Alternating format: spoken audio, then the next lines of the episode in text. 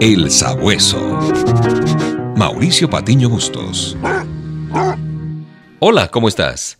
Hoy te invito para que juntos sigamos las huellas de Alfred Nobel, aquel que inventó la dinamita.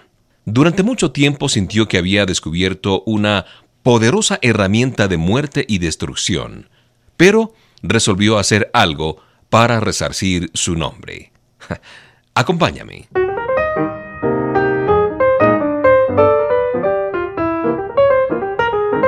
Cuando era pequeño escuchaba a mis papás contar la historia de un tío, un tío cercano, que perdió un dedo siendo apenas un niño.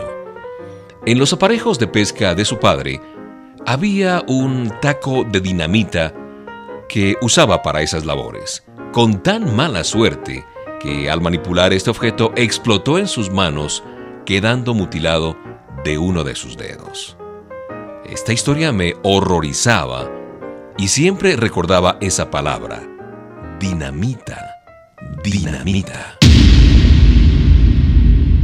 No fue sino cuando estaba en la adolescencia que supe el nombre de su creador, Alfred Nobel. Nobel era un químico, ingeniero, escritor e inventor de origen sueco. Descubrí que un día un periódico francés publicó entre sus páginas una nota mortuoria. Resulta que se habían confundido con el hermano de Alfred Nobel y esta nota decía que había fallecido el rey de la dinamita, el mercader de la muerte, aquel que se volvió millonario produciendo explosivos. Esta esquela obviamente entristeció mucho a Nobel al punto que dedicó todos sus conocimientos y todo su esfuerzo para crear algo diferente en su vida. Algo por lo que las nuevas generaciones lo pudieran recordar de una manera más favorable, de una manera diferente, y por eso instituyó los célebres premios Nobel.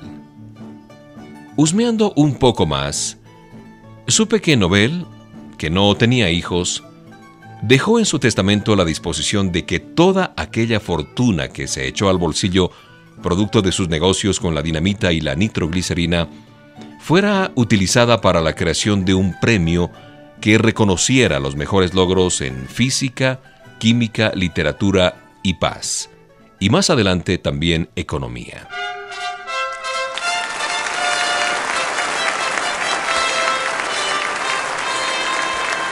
Cada año conocemos los nombres de las mujeres y los hombres que se hacen acreedores o merecedores de estos cinco premios Nobel en favor de la cultura, el progreso y la paz.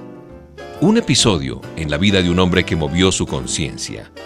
Luego de haber bautizado a su invento con el nombre griego de dinamita, que significa poder, este científico sueco pudo lavar su imagen con un premio que lleva su nombre. Hoy Alfred Nobel ya no es recordado como el autor de una herramienta de destrucción y muerte, sino como el protector de las mejores virtudes humanas. ¿Te has puesto a pensar cómo serás recordado tú? Tus obras y acciones tendrán repercusión en el tiempo.